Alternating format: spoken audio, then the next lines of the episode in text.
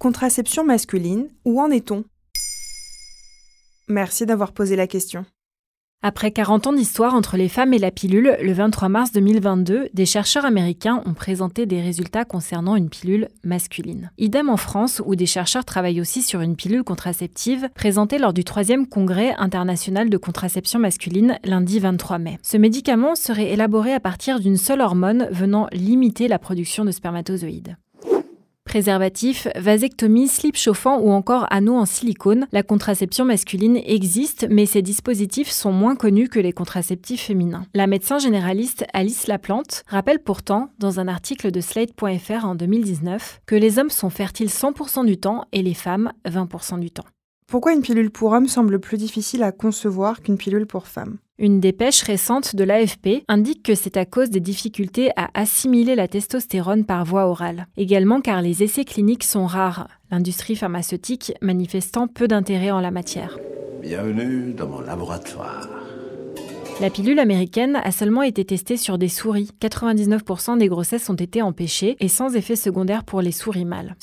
Cette pilule agit sur l'acide rétinoïque, une protéine directement impliquée dans la fabrication des spermatozoïdes ou la croissance des cellules. Ici, il ne s'agit donc pas d'une contraception hormonale à la différence des pilules pour femmes. Des essais cliniques sur des hommes devraient démarrer d'ici fin 2022.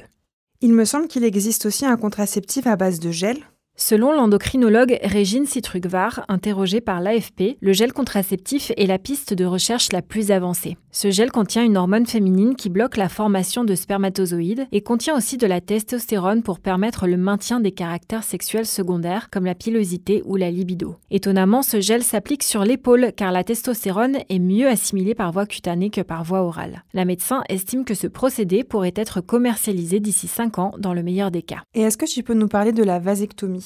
Oui, elle est autorisée en France depuis 2001. Assez onéreuse et pas forcément réversible, cette opération chirurgicale très efficace s'effectue par anesthésie générale ou locale. Peu de médecins sont formés en France, selon Anne-Sophie Delcourt, interrogée par le média Ouzbek Erika. Elle est l'autrice du roman graphique L'homme sous pilule aux éditions Marabout. La vasectomie consiste à inciser le canal déférent qui achemine le sperme vers les testicules. Cette chirurgie est très rapide, 10 à 15 minutes, et 22% des hommes y ont eu recours au Canada par exemple, selon un rapport de l'ONU publié en 2015. Marc Galliano, urologue et andrologue interviewé par le Média Brut, précise qu'en France, la vasectomie implique l'obligation légale de proposer une cryoconservation du sperme. Et qu'en est-il de la contraception thermique? C'est une autre alternative non médicamenteuse. Il peut s'agir d'un slip chauffant ou d'un anneau en silicone par exemple, tel que l'AndroSwitch créé par l'infirmier Maxime Labrie. L'idée est de remonter les testicules vers la peau pour les tenir plus au chaud et ainsi bloquer la production de spermatozoïdes, production dépendante de la température. Cette méthode thermique a été retirée du marché en attendant que l'anneau accède éventuellement à la réglementation européenne. En 2021, une ingénieure allemande du nom de Rebecca Weiss a reçu le premier prix du James Dyson Awards pour son idée de dispositif utilisant cette fois la chaleur des ultrasons dans un bain pour arrêter temporairement la spermatogénèse. Une contraception à répéter tous les deux mois pendant quelques minutes seulement. Maintenant, vous savez, un épisode écrit et réalisé par Émilie Drujon. Ce podcast est disponible sur toutes les plateformes audio et pour l'écouter sans publicité, rendez-vous sur la chaîne Bababam Plus d'Apple Podcast.